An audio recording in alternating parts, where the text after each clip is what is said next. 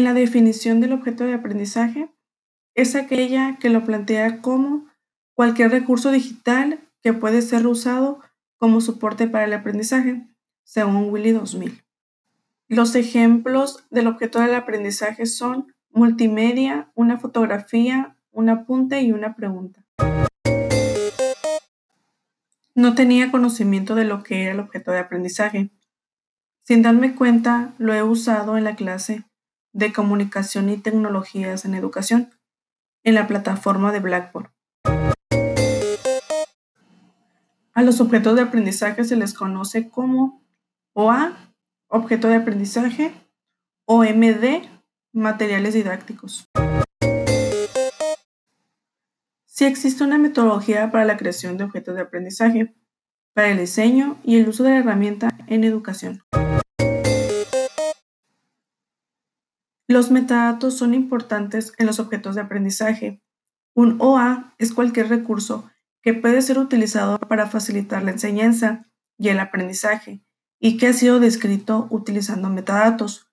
Otras definiciones puntualizan la necesidad de que se trate de un recurso digital, reproducible y susceptible de referenciarse gracias a sus metadatos, empleado para llevar a cabo actividades de aprendizaje o de soporte y disponible para utilizarse por otros.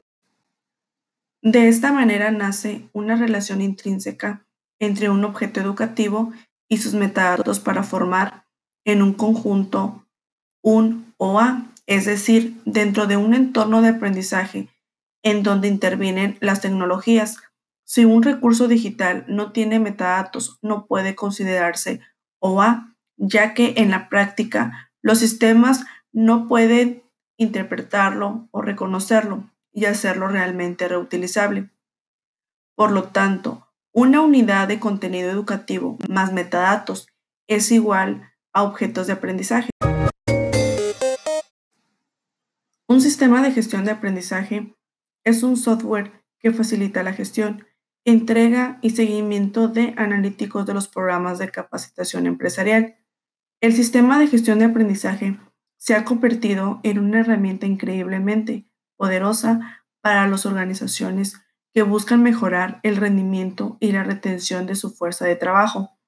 La mayoría de los sistemas de gestión de aprendizaje son soluciones de software basados en la nube que las empresas usan como herramienta fundamental para la gestión de sus programas de capacitación, así como los equipos de venta usan y dependen del software CRM o los equipos de recursos humanos dependen del software HRIS. El software LMS es usualmente la tecnología basada por los departamentos de capacitación y desarrollo de las empresas.